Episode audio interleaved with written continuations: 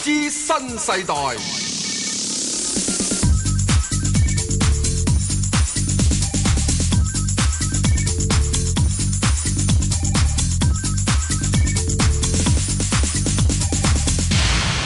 早晨，石Sir。早晨啊，Bang 哥有排代表，無牌代表。嗯。唉，我係證監會嘅持牌人。係。喂，祝你新年進步，健康快樂先。你想我 put 進步啊，亦係 call 進步 咧？你通常兩邊做嘅喎，好鬼穩陣嘅喎。咁所以啊你如果即係吓點樣啊，捉我哋進步咧？所以咧唔好咁樣。係啊我係最主要咧，同呢個係所有炒股佬係都講心想事成，買嗰只升嗰只，沽嗰只就跌嗰只咁啊。唔使噶啦，唔使講咁多，心想事成係喎，即係我嗰啲好好廢話嚟嘅啫喎。咪係係心想事成就得啦，嗬。完了。 OK，好係咪啊，好，又要咁啊。好，喂，嗯啊咁大啊家。都咁心想事成，系好啦，咁啊，石 Sir，嗯咁诶，今個禮拜都算係咁啦，三個交易日，咁大家都高高興興，個市都上翻，哇！其實好好辛苦喎，嗰班人做得，我諗兩萬二千零點五六，哇！真係高人啊，呢啲啱啱喺兩萬二千點之上收，叫做即係講得好聽啲，我哋喺兩萬二千點之上。嗯，零點五六點啫，嗯係啦，咁啊點啫？咁啊點啫咪就係咁啦，嗯冇咩嘅咋，即係即係指出啲現象啫嘛，夜期咪拱翻嚟落去咯。係咯，就係咁咯，係咪啊真係，所以呢好唉簡單嘅啫。嗱，即係大家一定會知道咧，就會係誒、嗯即係去到呢個期指結算期間啦。嗯，因為大家都係計嗰個結算價嚟到又叮又噹要咩咧？咁樣年係年嘛？尾咧，粉飾櫥窗啦，都少少啊係嘛都嗯。咁啊，所以咧，大家都會即係有係啲啊嘢去做下咁樣樣。我哋好問㗎咋，我哋今年升咗八十幾點㗎咋，咁啊，嗯最緊要咧就係有啲人咧，就係最緊要即係揸住大貨量嗰啲人咧嗯係，臨到拉尾咪要拱佢上去咯。不不過實際上我嗯又睇到係有幾樣嘢開始對港股係有啲利嘅。係第一就美股開始有啲調整壓力啦。係咁美息同埋呢個美匯咧都回軟翻啲啦，係跟住南下嘅資金咧又開始活躍翻啲啦。咁嗱，呢啲嗯係之前呢幾個因素係唔唔係咁樣嘅情況嘅。嗯咁所以依家咧，我又覺得個市況有機會可能或者又睇翻高少少喎。係係嗯啊，高少高幾多啊？三萬二啊？哇！你有冇搞錯食上兩萬咁啊兩萬三都未到。唔係。如果到咗兩萬三咧，我就學你啦，三萬二咧，咁好好似跟你咁，五個七啊，咁啊七個半咯，咁唔係五個八，八個半啊五個八八個半，係係啦，你你你準啲吓，咁係啦啊！吓，咁所以咧，去到呢個階段嘅話咧，就好簡單嘅啫。咁大家嘅情況之中咧，就係、一誒、呃凡係嘢咧，係我呢幾日誒、呃即係唔喺香港，點啊？又琴晚哦翻，嚟我知啦，啫，嗯上上北京，係我想經述職啊嘛，你你述職兼诶诶，喂，我上次問過你選唔選嘅喎，係你你話好選喎，你話拗到只腳損晒 咯，皮膚乾燥，啊損 晒啊，直情上北京仲唔 選？咪係啲乾乾燥得咁緊要，係咪係咯啊啊咁啊！啊睇咗睇一啲嘢，有一句说話，我覺得好受用，嚟，唔好等等先，我我攞定支筆講啊。唔使一句啫。一句都要記低嘅，凡係有啲嘢係有趨勢嘅話咧，係咁啊，譬如股市啊、乜成啊都有趨勢啦，嗯係啊投資產品嘅趨勢啊，嚇係咪啊？咁佢一定有一個所謂長期趨勢，係係咪啊？佢話俾你知咧，就話咧點樣就係凡係如果遠離長期趨勢嘅咧，都會翻翻去嗰個趨勢嗰度嘅。翻返去趨勢嗰度，即係終歸要歸於一個係長期趨咁其勢，實呢個咧又係，嗯唉呢樣嘢。係哇！呢、個即係即係講完講去，即係等於即係我覺得好似有陣時冇講，亦都睇過，有次冇睇。呢句説話我好似喺七幾年已經睇過噶嘛。係呢、個叫 regression analysis 啊嘛，哦哦即係你有一個即係一個嘅 regression 呢個線性咧，係咯，回歸線性啊嘛，係係咪啊？升咗上去好多，咁跌翻落嚟，跌咗落去好多，彈翻上去，哦係咪啊？一個呢、個呢、個嗯其實一個 regression analysis 啊嘛。我突然之間睇完之後咁問，哇！自己點解咁蠢呢？係咩？係啊，咁咩叫七幾年睇到呢句嘢噶嘛？係咁咩叫長期趨勢咧？長期趨勢，你如果你將呢個係港股吓拉條線嘅話，哦，啊，你由於一九七又六幾年啦啊啊，港股一九六八年有啦，係啊長指係啊數係啊，你由嗰陣時畫條線上，啊跟住個底啊，跟住啲中間嗰啲嘢，你畫到條線㗎。嗯嗯，係咪啊？嗯咁喺嗰度嘅時，嗰個咪叫長期出世咯。咁長期出世哦當然係泡沫嘅啫，係啊，係咪係啊？啊啊，即係唔係一定話即係咁咁咩嘅嚇？咁啊，即係唔係話即係撳到準到零定點零零零幾咁樣嘅？咁但求即係喺嗰個線之之上太多嘅話，佢跌翻落嚟；太低嘅話，你嚟嗱咁就第一件事就係呢句説話啦。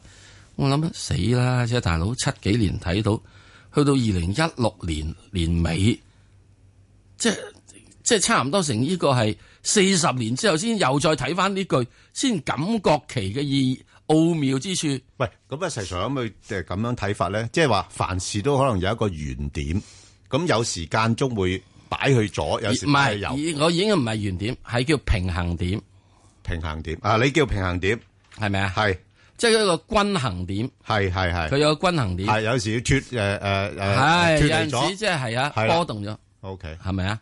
咁有陣時翻嚟，嗯第二句説話仲好，仲好。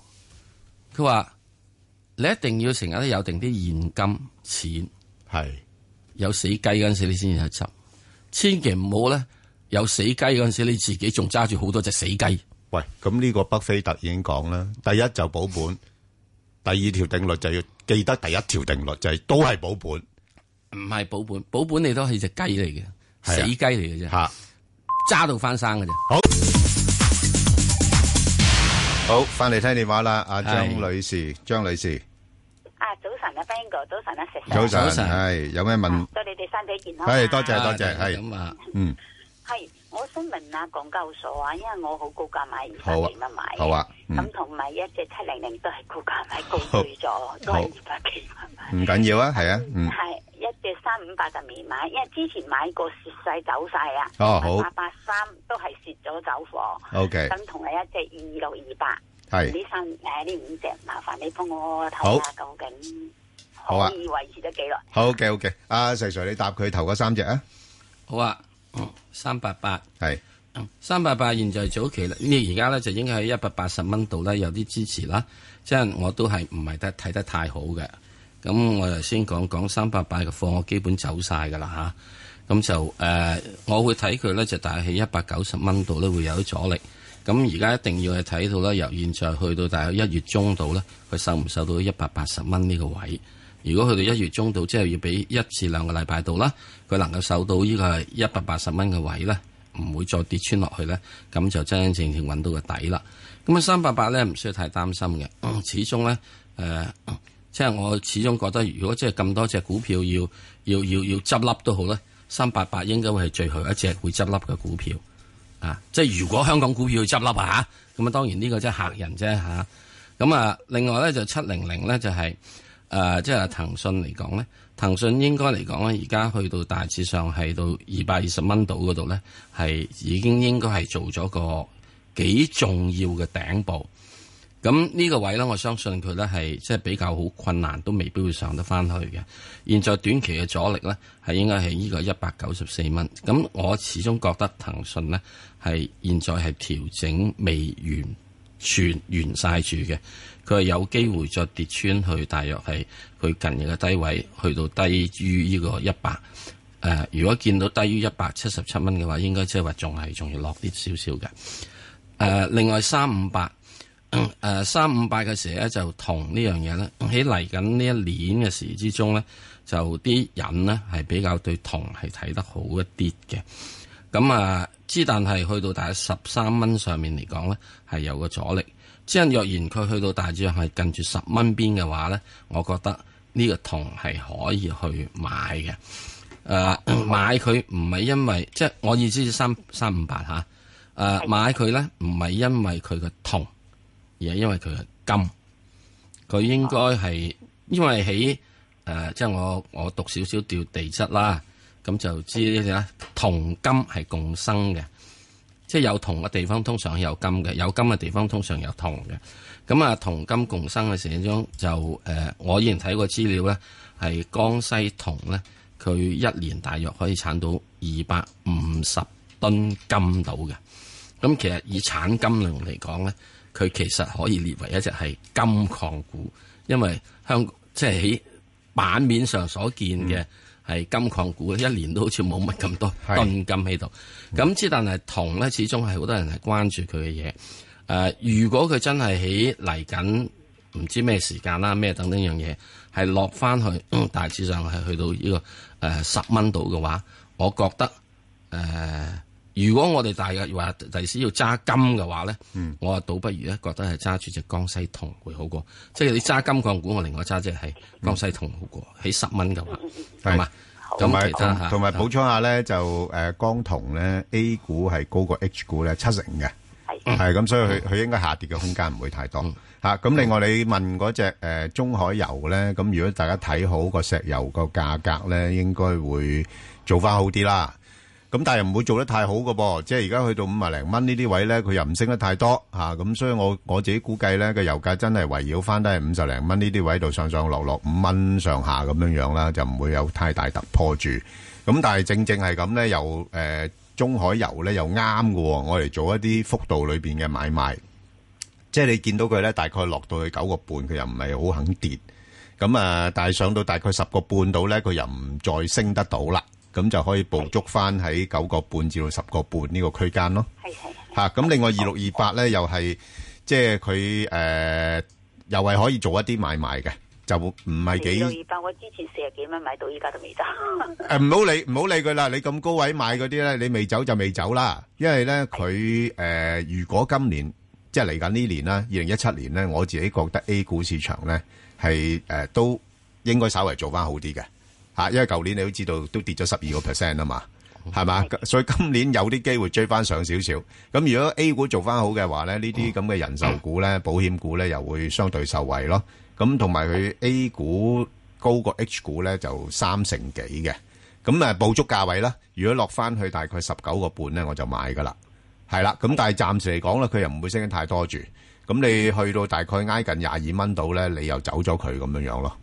好好好，好嘛？咁呢呢啲都係比較上適合咧，係幅度裏邊度買賣，因為始終咧佢有時都受到市況嘅波動嘅影響噶嘛，好嘛？OK，好好好好，多謝你，好啊，鄭太係系早晨啊，石 Sir，早晨，早晨係係早晨系大家都系新年進步。誒啊嗱，咁樣啦，為咗節省時間，以後新年進步好，進步一次就夠啦吓，啦啊好啊 OK，得，唔該，誒好係我想問係二三一八嘅平保。係咁因為早時咧，我聽過你講咧，就話誒、要買保險股咧，過咗個十二月先至好喐佢。咁我想問誒，呃而家二三一八咧，咁係喺咩價位度咧可以入啊？咁我咧就誒、呃我聽收音機啊，我收線啦。好啊好多謝你好。啊，唔該晒。嗯，石 Sir 答佢啊，嗱，二三一八咧喺現價位咧係可以考慮嘅。你用八毫子嚟做做個係止蝕位，如果佢跌穿咗近日嘅低位三十八蚊嘅話咧，你就即係止蝕翻先啦，好唔好啊？咁啊，你如果用而家，因為佢現在禮拜五嘅時都收你三十八個八啦，咁我估計佢咧係喺禮拜咧再跟住開市嘅時咧有少少回落嘅。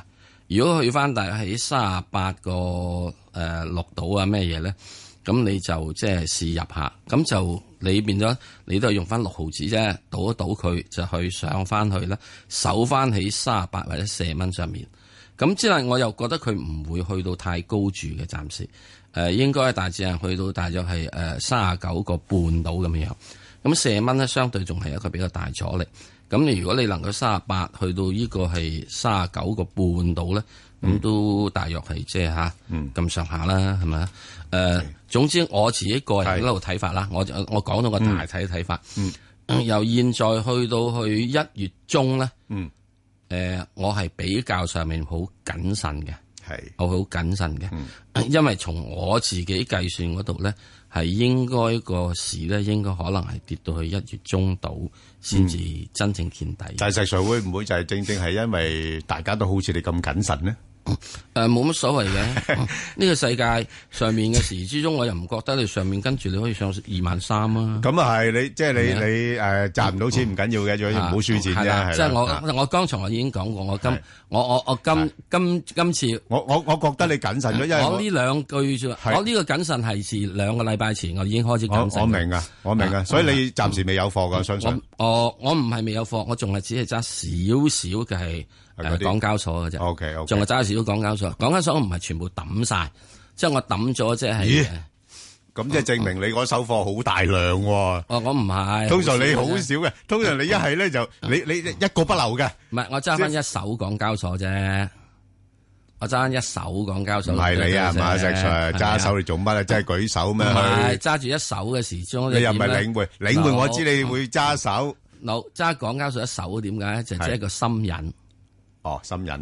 指住個心癮指引。係啦。用一手嚟指引。係啦。喂，咁你嘅成本都好低喎。咁你你即係好似六合彩嗰陣時，話一億元嘅話，你都冇係理由唔買一條係咪啊？咁啊啱，因為你-你-你港交所你買咗成-差唔多成個大市㗎喇喎，一手就已經買咗成個港股㗎喇喎。係啊，港交所係係係股票都要歸納於佢噶 嘛。啊，百川匯於 海，係咪啊？係所以你揸住兩滴海水，等於你控制整個海洋，係。哇，好高智慧喎，石Sir。一滴一-係咪啊？一-一隻一千，一-一萬喎，好犀利喎。唉，哦真係唔需要理佢啦，係咪？係啊大千世界都係係咯只不過即係係喎三千啫，咁你揸係啊住即係吓，存在一心啫喎。咁咪算啦，係咪？一心即一切喎，唉。哇，好犀利。咁所以嗯咧，我只係即係點解咧，就話即係蹬住喺度嘅時鐘咧，唔嗯係話咩嘢，即係喺度嘅時睇睇。咁你咪有啲啲嘢嚇，日日都要關注下睇下時咯。如果唔係嘅話，好係衰 嘅。誒乜貨都冇咧，就唔睇，係啊，係咪 啊？關咩事啫，哦？係。係，好。咁啊，即係我又只係咁講啦吓，誒、我對琴日個市咧上到二萬二咧係有保梗係假啦，留嘅嚇，梗係啦，係有保留嘅。擺明呢幾日都係假㗎啦。所以係咧啊，我睇所有嘅價位支持位係，嚇，係去翻咩咧？啊係去翻係廿九號嗰陣時嘅廿九號嗰個支持位嘅。係，嚇，係，係嘛？廿九或者廿八號嘅係，廿九、廿八號嗰啲，我先覺得比較係即係係有實在啲嘅支持位啱。所以我俾你，咪俾個各位啦，你所有嗰啲係所謂指示價咧，其實講埋一句就係廿八、廿九號嘅最低價。唔係，嗱，過去嗰幾日呢，我-我-我都覺得係有少少假假地，啊。不過我自己感覺上面有另外一個短期趨勢呢，開始慢慢形成中，係大家可以多啲留意，嚇。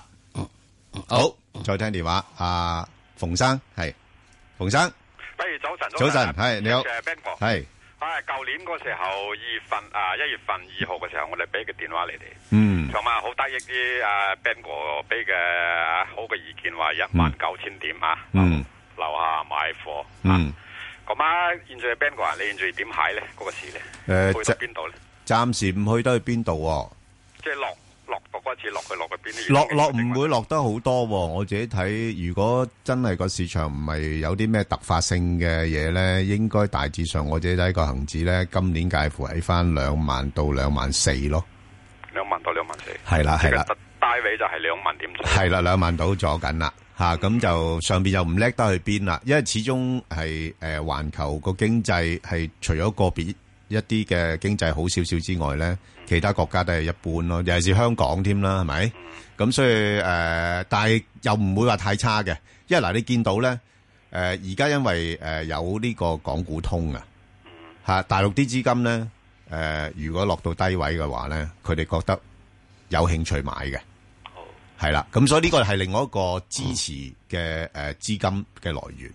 我仲想問下你，而家喺兩萬四，即係明明誒今啊明年啦，明年兩萬四會唔會低少少咧？會唔會高？誒呃嗱、我我通常我做人我保守啲嘅。哦，吓， 我寧願講低好過講高嘅，係啊，所以兩萬四係我自己覺得係可以達到機會係好大，係啊，你話如果好少少嘅去到兩萬五，我覺得亦都唔出奇，即係下邊支持位就係兩萬點左右。係啦，係啦，係啦，冇錯啦，係啦好，咁所以你你你你係咪有股票要問㗎？係我就就問就二八零零啫哦，嘛。二八零零我同你一樣啦，我都揸住嘅，呢啲係膽嚟嘅，我基本上我我都係多誒揸到退休㗎啦，差唔多，係啊，啊，啊我想問你啲私人嘢咧。 喂，咁你成日啊，即係休息嘅時候咧，即係話呢一段長時間，即係係會話咧，即係講啊，係咪去修心養性啊？去呢，去去去啲嗰啲啊，哦，嗰啲嗰啲咁私人嘅嘢咧，就真係唔適宜喺呢度阻大家時間啦。咁嗰啲時間咧，就私人嘅時間咧，就自己安排咯，係其咯實。我都覺得好重要嘅。係重要㗎，重要㗎。係啊，即係多啲花時間喺嗰啲嘢度，個得着仲大啊。即係係你啊嘅，市場都好啲嘅有時。係冇錯冇錯，清楚啲咯會吓，好嘛？多謝你啊即，係成嘅意見點係石石嘅點下嘅事啊。诶、嗯我自己一個人都係睇翻去，我要睇翻一月中，特別係睇翻去，即係去到三月中為止，即係特朗普上咗入一百日之內之後，因為佢有太多嘅嘢影響比較會大嘅。诶、個人佢自己比較上面，佢有佢自己嘅計算。诶、之但係有陣時個世界又未必係佢嘅計算之內。咁啊，之但佢計算咗之後嘅時鐘咧，好多人嘅反應我又唔知嘅。係嘛？因為個反應咧唔好淨係諗住係習近平嘅反應、普京嘅反應，而係普羅我哋而家睇緊係普羅投資者嘅反應。習近平邊度買股票啫？普京邊度買股票嘅啫？係係咪啊？咁我哋要睇其他普羅投資者嘅反應。咁即係到時之後，誒、唔應該騰雞嘅啲人騰雞咗，誒、呃應該騰雞嘅啲人又唔騰雞。係啊，咁即係冇得好講，我只可以講一樣嘢就話，誒喺現在呢個階段嚟講，我去到現在嘅第一季都好，我係盡量保持現金，保持現金，睇下有冇死雞汁。咁然之後再跟住咧就係剛才就我講過嘅就係話，如果個距離平均市值係多嘅話咧，咁就可以有得考慮，好嘛？平均市值多係咩意思啊？即係市盈率咯。呃唔係誒，唔係先呢個，即係嗰個。如果以恒指嘅話咧啊，我就會係以二萬三係作為一個係均衡線，係二萬三作為一個均衡線。咁所以咧，現在我哋低於個均衡線下面嘅，嗯，誒，大概低於一千點。咁先低於一千點咧，我唔會心動嘅。誒、啊如果以恒指每年嘅波動係應該有係六千至八千點計嘅話咧，兩萬三下面應該係波三千至四千，咁所以就應該係呢個係萬九至到去兩萬，好嘛？咁嗱，即係呢個你如果你話啊，我唔係喎，我波動線我睇佢平均線、平衡線啦，喺兩萬二喎，咁又唔同喎，兩萬兩萬點嘅話又唔同嘅咯喎。下面波動呢個三千至四千啦，咁你如果你睇兩萬點係平均線嘅話，下面就你要睇呢個萬七萬六咯喎，係咪啊？咁我咁自樣會唔會喺度萬萬七萬六咁大？誒、呃我唔可以咁講，即係你而家睇得到，你就算係呢個舊年咁樣樣，誒、你去到即係即係二零一六年啦嚇，你去到呢、個都一萬八啦咁啊係。嚇、見過萬八噶啦，萬八都湧翻上嚟啦，係咪？咁之所以你就算去翻萬八啊、萬九啊咁樣，其實都唔奇噶。不過今年如果再穿萬八咧，係唔好嘢嘅。我係覺得死人啊，你都要守住二萬兩萬點嘅。如果有任何嘅低於呢個係誒、嗯即係見到萬八萬九萬七一個月咁耐嘅話，嗯一個月或者一齊有三個月見到咁，嗯我就覺得港股真係唔好睇。即係你根據就係唔係根據估值，根據號表嚟睇嗰樣嘢嘅喎，係咪？誒、圖表嘅時鐘當然你唔可以睇咁多咩嘢啦，我只嗯係睇圖表嘅時候，我都同你睇二八零零啊、恒生指數嘅啫，因為佢就係總期大成，就係、百川歸納於海都係呢個噶啦。 ，OK，多謝阿好馮生吓，好多謝晒你。好，阿陳女士，陳女士係早晨，係你好，係我係想問誒請教咧誒隻誒匯豐同埋誒渣打，我想你幫我揀一隻啫，吓哦，兩隻都未有貨嘅，兩隻未有貨，係啦，哦，叫我哋同你揀啊，係啊，我因為我唔知邊隻好嘛，哦，阿細 Sir 你覺得咧？匯豐同渣打嗯啊，我會揸住只係匯豐。嗯嗯，匯豐有回購，搏佢，搏佢有回購。咁啊講匯豐啦，講完啦，咁啊講完哦咯，你叫我揀一個啊嘛，咁啊講完咯。咩價位買啊？喂，你本來你你你你你已經打矛波噶咯 喎，所以我我唔接波就啊咁解啊。所以我咪接你一隻波我要揾阿咯，就 Sir Sir 五號五號仔接啊咯，五號仔咯，啊好冇啊？五號仔你就可以喺現價度低兩雞市度啦，兩雞屎咪即六十，係啊，到唔到啊？阿石 Sir，誒呃會唔會低到六十啊？咁你又睇回覆好但係好會唔會喎。到六十啫？唔會低過六十。哦，我認為佢可能會到咯，哦，佢都未公布佢哋會唔會呢個回購，係咪啊？等陣佢公布回購嘅話，就唔會到六十啦，係咪啊？咁我哋咪追咯。即係佢唔公布回購嘅話，殺到六十啦。佢之前喺五廿八嘅啫嘛，係啊，係啊，係啊。哦咁咪係咯。係咪啊？如果佢佢冇公布回購嘅話，實去翻咧六十之下啦，哦，咁樣係咪啊？佢公布回購嘅話，又一定唔去六十啦。就即刻追啊啦嗰日。佢嗰日公布回購，你咪覺得追咯。嗱、當然啦，佢公布回購之前已經已經升咗十雞屎嘅，你追唔追啊？哦，咁啊唔使唔追啦，咪咁係咯，講完咯，係咪啊？嗱，所以嘅策略好簡單啫嘛，係咪啊？嗯嗯啊，你其實都諗得到噶，因為即時話已經有人已經早過你知道有回購計劃咯，哦咁樣，係咪啊？嗯嗯，係嘛？好，咁嗰阵时你咪開始，你咪諗下啦，唔追匯豐，你咪自己諗住只渣打咯， 係咁簡單。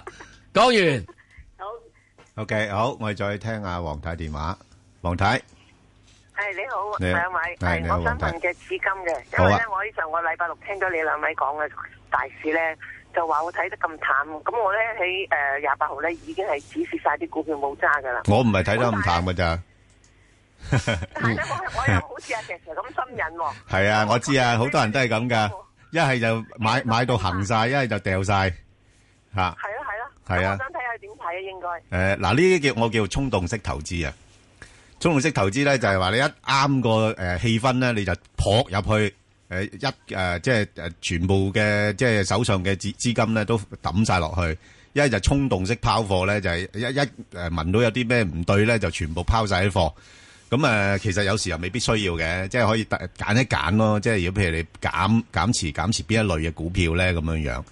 咁誒誒，呃呃而、家你想問就係紫金係咪啊即？係但係你兩位專家睇睇個大市睇得咁淡啊嘛，咁我哋散户嚟講，我哋係個指標性係比較比低好多噶嘛，我哋個嗱個即係你一定要咁睇㗎嗱，你一定要睇我我咧喺呢度我講嘅時，即係我自己，即係我自己認為會揸貨咧，我話俾大家知我揸咗貨，嗯即係我冇講俾大家知我入貨價幾多嘅。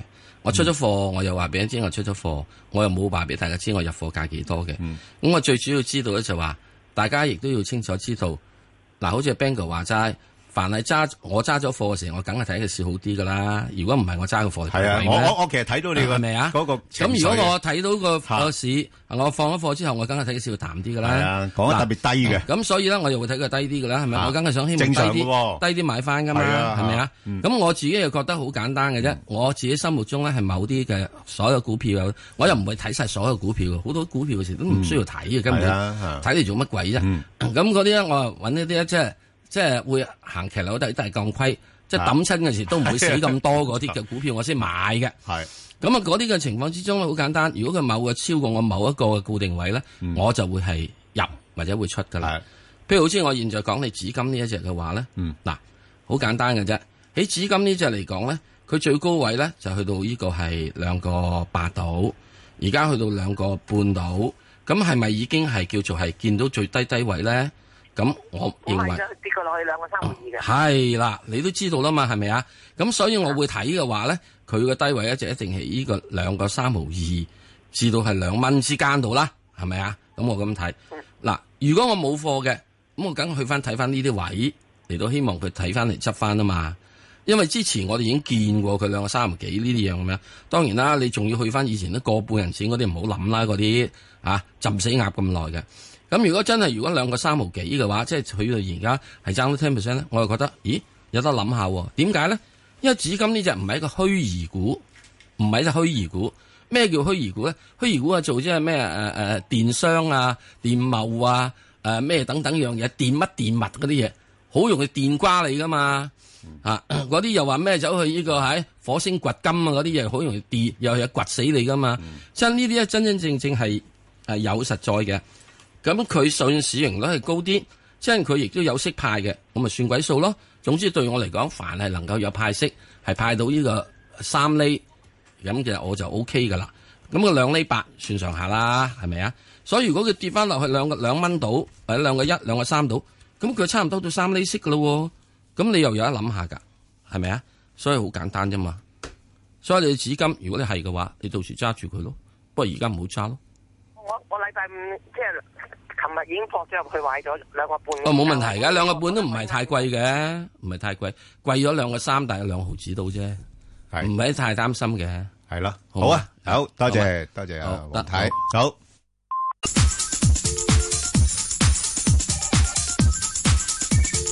石鏡泉邝文斌與你進入投資新世代，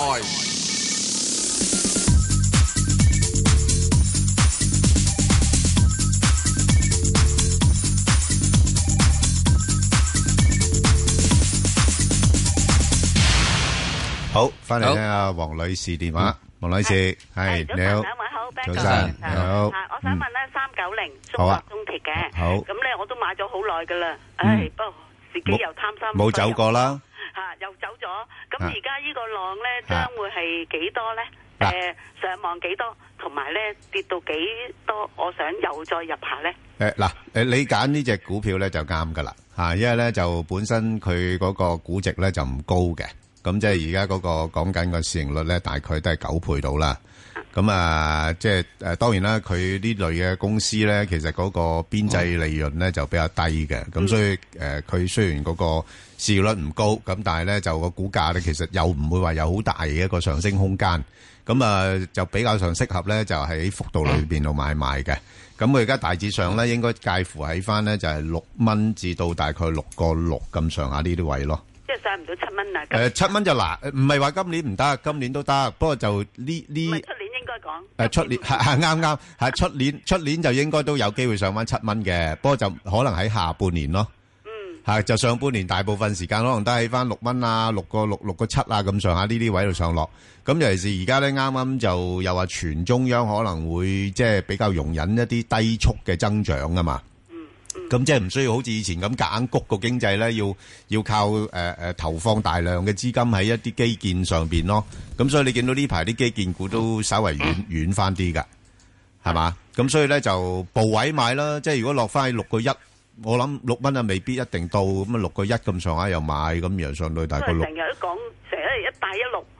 誒一帶一路嗰啲有排講㗎啦，嗰啲講緊即係可能未來五至十年嘅嘢嚟嘅喎。係啦，所以唔好唔好咁快，即係將呢啲因素誒、呃考慮喺裏邊先咯，先睇翻啲基本嘅因素先咯，嗯、好嘛？好啊嚇、好啊 o k 好係好，多唔該謝你，晒好好，陳小姐係喂，係陳小姐，系你好啊，你石好 Sir 斌哥，係你好我想問一問嗯咧，诶，八二三領展嘅，係我哦五十一蚊買咗，咁咧我想睇下佢诶哦 OK 短期會唔會上翻去五啊三啊，或者诶指示又應該要幾多？好啊，細 Sir 點我睇？收視好，聽聽心機好啊，好啊，等等你一陣嚇，等你一陣，嗯，係啊，石 Sir 呢排都好多人買咗呢類咁嘅所謂嘅收息股㗎， 咁都一路跌緊落嚟，咁跌到喺呢度好似又有少少支持咁，你你覺得點咧？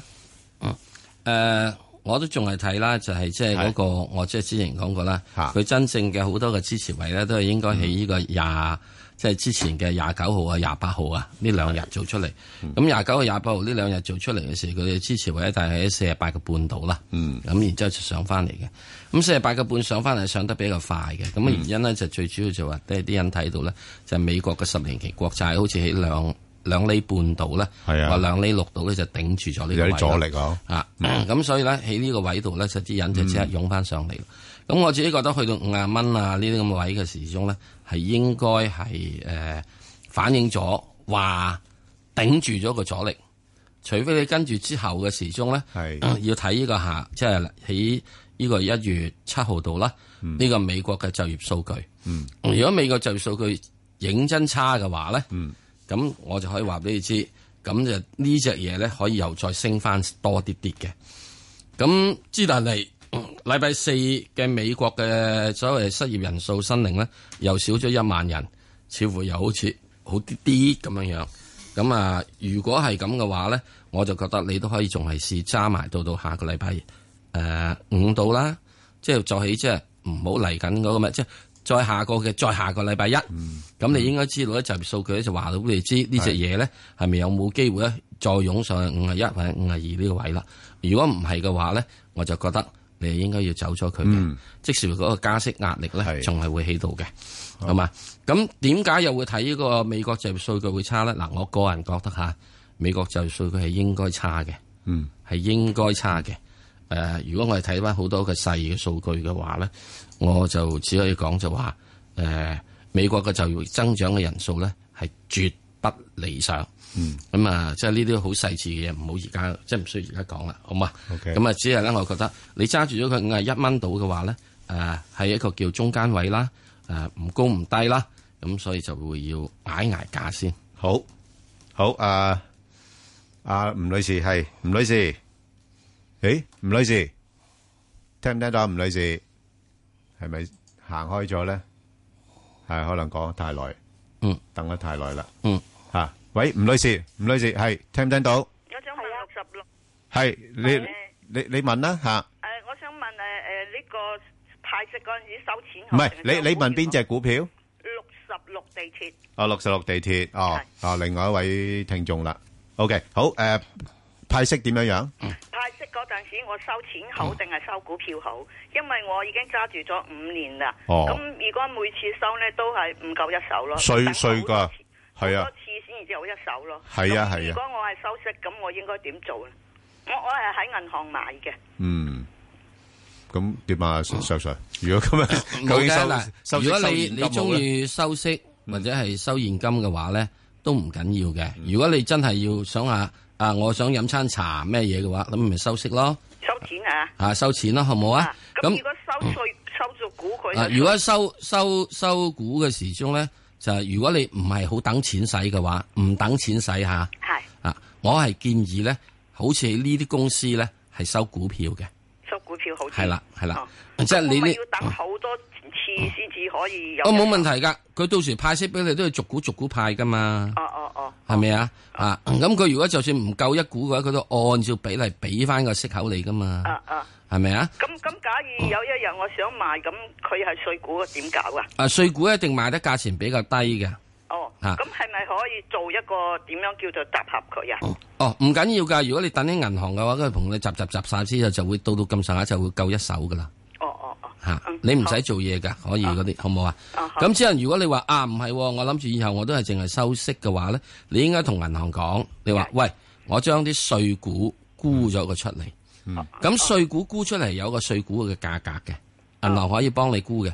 不過我恐怕你沽呢個碎股出嚟嘅時咧，嗰、個手續費都不少，哦好唔好啊？嚇有個手續費嘅，所以你而家要決定咗。如果你認為，你譬如我已經只係得一手地鐵嘅話，咁就唔好收碎股啦。哦，我我誒嗱，你唔使講，你知有幾多嗯啊？你要你要你要你同我喺銀行度，喺銀行度同我講講計計條數。嗱，我我我係可能我自己計過啦，四五次先至有一股。唉，四五次有有一手，誒四五次啊，咁我就覺得你應該要收啦。哦我要收股好。系啦，點解？你收四五年就一手咯哦哦 喎，係咪啊？你唔係收四五十年先一手噶嘛？係咪啊？唔係，咁有時就睇下你係咪，誒，你等唔等錢需要使咯。啲錢用咯，嗱，嚇。咁唔係我相信佢咧，啊即係有時有有時譬如好似我嗱唔係唔係，嗱，如果佢可以守四五年就一手咧，當然啦，誒，佢唔係應該好等錢使用唔係，嘅，即係-即係尤其是即係睇自己心態啫嘛，你咪，哎，想-我想話個股票攞返少少現金，我哋開心下，誒，請啲朋友食下飯咁，咁-咁你咪收現金咯，如果唔係你咪當一個長期投資，咁你咪收-收-收股票一樣嘅啫嘛，係咪？係啦，啊，就係咁啦，好噃？啊我已經揸咗五年。係，唔緊要啦，嗯，係，你繼續揸落去啦，因為你好嘛。都係諗住長線投資㗎啦，係啦。啊呢一隻股票真係唔怕揸嘅，係啦，冇問題嘅好啊，OK，嘛好，多謝你，好，好，啊，吳女士，係，吳女士，早晨，喂。係，早晨啊，係。啊，早晨兩位，係我想問嗰只誒一三一七呃係楓葉教育嘅，系啊，好啊，嗯，入咗未？入咗啊，入咗好貴啊，五個八啊，哦，五個八就貴啲咯，因為呢排佢係诶喺度橫行緊咯，即係即系睇緊公司咧就基本因素唔錯嘅，因為都诶诶有錢賺啊，有派息啊咁樣樣。不過只不過佢一四年嘅時間十一月兩個八毫八上市啦，咁你短短兩三年間都升咗咁多嘅話咧，咁佢變咗去到呢啲位咧個市盈率亦都比較高啊，吓、即係所以佢就比較橫行一啲。咁我就會介乎喺翻咧，即係如果我我未有嘅話咧，我就報啦。即係落翻四個八度咧，我有興趣買啊。咁但係一上到大概五個四咧，我就走啦。咁就四個八至五個四。咁你五個八嗰啲咧就要等長啲啦，因為而家啲人咧會，因為佢佢搞嗰啲咩教育都係國際學校嗰啲咧。咁過去嗰幾年個盈利都幾好嘅，咁即係變咗啲人會睇下佢能唔能夠維持一個較高嘅增長。咁所以要等佢啲業績出嚟啦。咁所以而家佢又冇咩太多上升嘅動力住咯，所以而家都仲有有排都未未未翻到呢個。诶，暂时冇冇冇喐噶啦，冇你見到嗱，一來成交量又唔係太多，咁同埋诶诶嗰個股價咧係好窄幅嘅上落嘅情況，咁呢啲我哋叫做咧個整固期。吓，咁佢整固完之後咧，如果配合到有啲消息啊，或者又誒有啲咩誒收購啊，或者係誒又又業績又好啊咁樣樣咧，佢就有啲機會湧一湧上去。咁但係暫時嚟講咧，我覺得咧佢就算湧上去咧，佢六蚊就都好頂籠啊。嚇六蚊好頂籠噶啦，咁所以你五個八嗰啲分鐘你即係即係我諗差唔多打個平手，你都要走咗佢咯。哦，嚇寧願走波幅啦，即係等佢落翻嚟嘅時間再喺低位買過佢啦。所以你睇下會唔會去得到五個八咧？誒誒，要要長少時間咯，即係要一一七年得，等佢個業績出嚟咯，就係而家個個都係等啫嘛。咁如果佢佢誒業績出嚟之前，咁可能有啲人就炒佢啊好業績喎，咁有機會炒一炒上去，咁你咪睇下嗰轉走唔走咯。哦，你覺得我應唔應該揸住嗯揸住先等佢做翻，等佢平手先走好唔好誒咧嗱？，如果我係你咧，我就唔唔咁啊，要有有排揸啦吓，即係如果佢下次有啲機會上翻五個四五個半，我就走咗佢先咯。哦，啊，然後等佢落翻五蚊，我又買翻佢咯。哦，好啊，好啊。係啊，就係咁樣樣咯。好啊好啊係，因為我驚佢去喺五個六咁，佢又哦又呢呢鋪又炒完咯，又又搭翻落嚟去翻五蚊咁，咁你又係得個啊我我曾經有佢有個四係五個四號六啊。係咯係咯係咯四號六咧，我就哎呀唔知走唔走好。係啦係走好啦似幾多咁樣。係啊，唔唔诶冇辦法㗎啦，呢啲都係搏一搏㗎咋。係啊，我如果係咁，我我就係咁樣搏咯。吓，咁你你你搏唔搏就自己咯，睇自己嗯咯，好冇？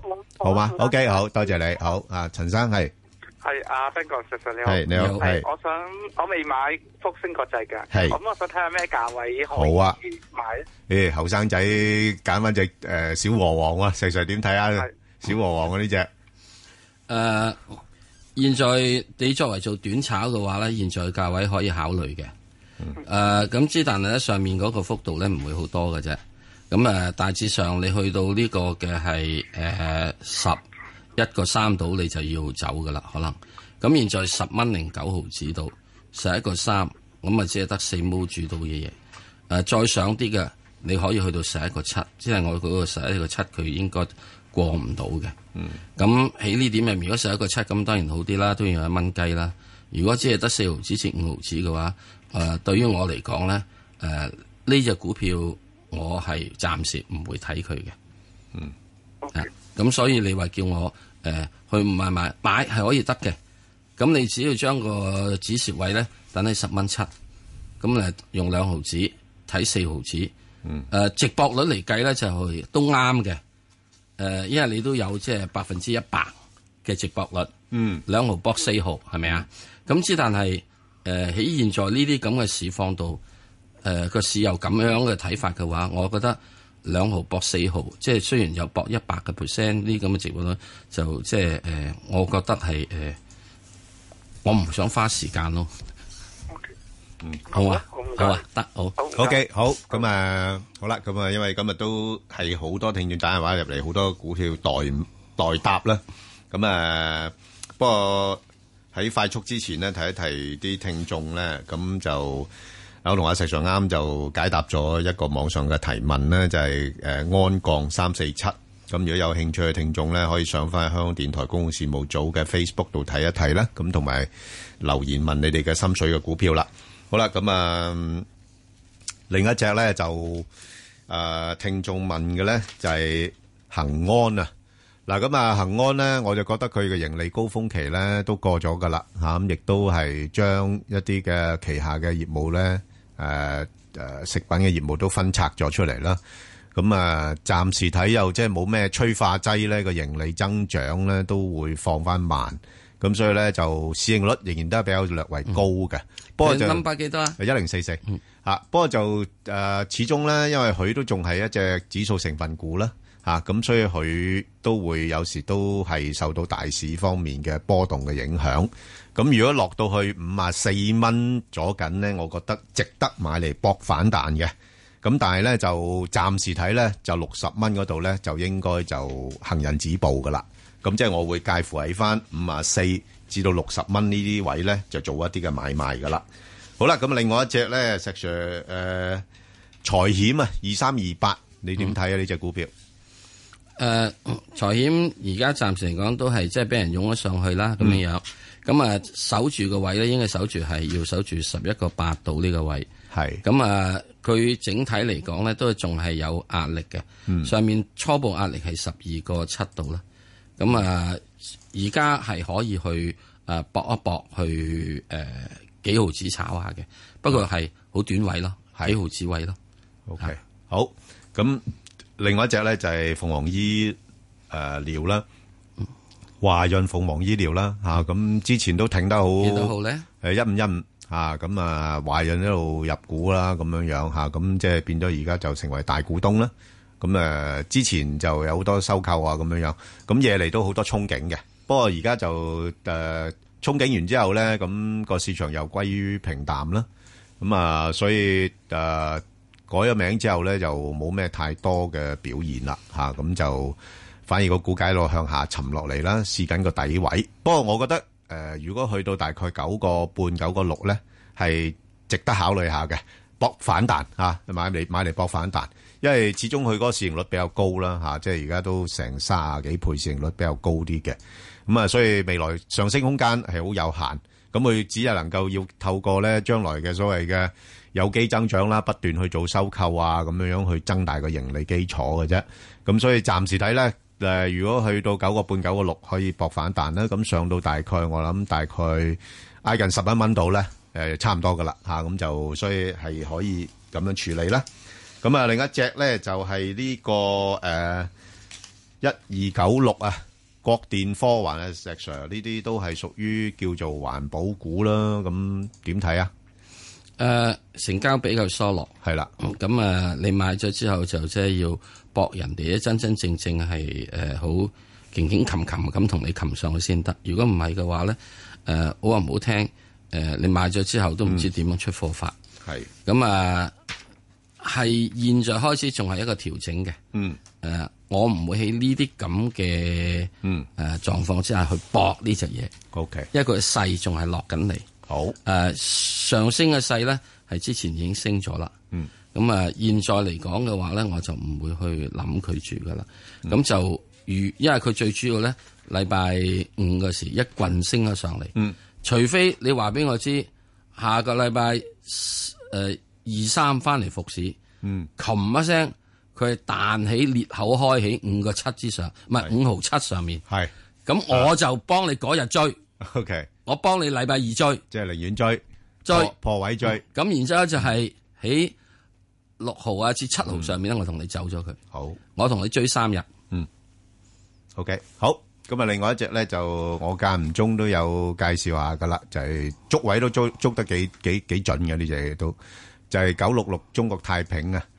咁佢通常一落到十五個半咧，咁我就會建議買啦。咁但係一上到大概誒、呃即係十五個半就買啦。咁一上到大概十七蚊咧就走噶啦。咁所以呢度咧，如果係咁樣樣買買買買咧，佢都都有啲有啲波幅誒去追誒、呃捕捉下嘅，都有有路可尋呢個股票啊，因為。睇翻佢而家個估值亦都唔算話太高咯嚇、即係如果你話講市盈率大概九倍咗緊啊，咁所以我覺得係可以咁樣樣做嘅。咁另外一隻咧就係呢、個誒、呃長江基建啊，石 Sir，嗯，長建一零三八啊，咁啊呢啲嘅都係屬於一啲所謂嘅公用股啊等等樣嘢啦嚇。咁、現在嚟講咧，都係暫時喺六十蚊度咧，應該有啲啲嘅支持。咁啊，現在上翻嚟，咁跟住之後上面嘅阻力咧，應該六啊三、六啊四度。係，嗯，好啦，咁啊，另外一隻咧就一七五咧，咁啊，我答啦，因為我比較上少啲情意結喺度啊。咁啊，佢呢排個股價咧就誒喺翻七蚊八蚊度上落嘅，咁又係幾好嘅一隻股票咧，我哋捕捉嗰個區間買賣嘅。啊因為之前嗰啲八個幾人錢嗰啲咧，即係石 Sir 頭先噏過嗰啲啦，即係如果破咗五個八就睇八個半嗰啲，真係好準啊！啊，即係但係嗰啲八蚊樓上嗰啲咧，我覺得暫時唔會，即係應該唔會見得到住啦嚇。但係呢個股份咧，好多誒大陸資金有興趣買賣嘅。咁同埋加上就今年嘅業績應該冇乜問題啦，而家係擔心誒、啊今年政策透支咗嘅購買力咧，可能喺明年初嘅時間浮現出嚟嘅話咧，咁明年初嗰啲數據可能會差少少，咁所以咧就應該喺翻七蚊至到大概誒唔好唔好八蚊啦，七蚊到七個八呢啲位度捕捉下下啲買賣嘅機會啦。好啊，咁另外一隻咧就係呢個誒中聯重科一一五七，石 Sir 點睇啊？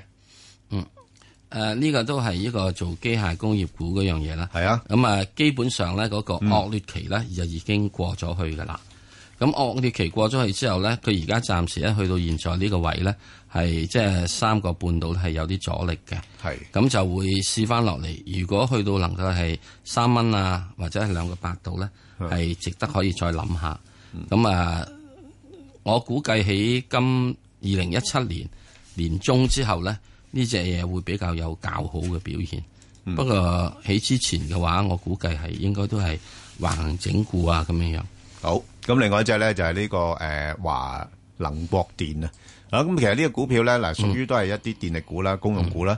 number 咧誒呃九零二，咁其實我會誒呃覺得係係可以捕捉嘅，即係如果落到大概挨近四個八咧就買，但係一上到大概五個二、五個三咧我就唔唔鬥噶啦。嚇，咁即係大家睺下佢咯。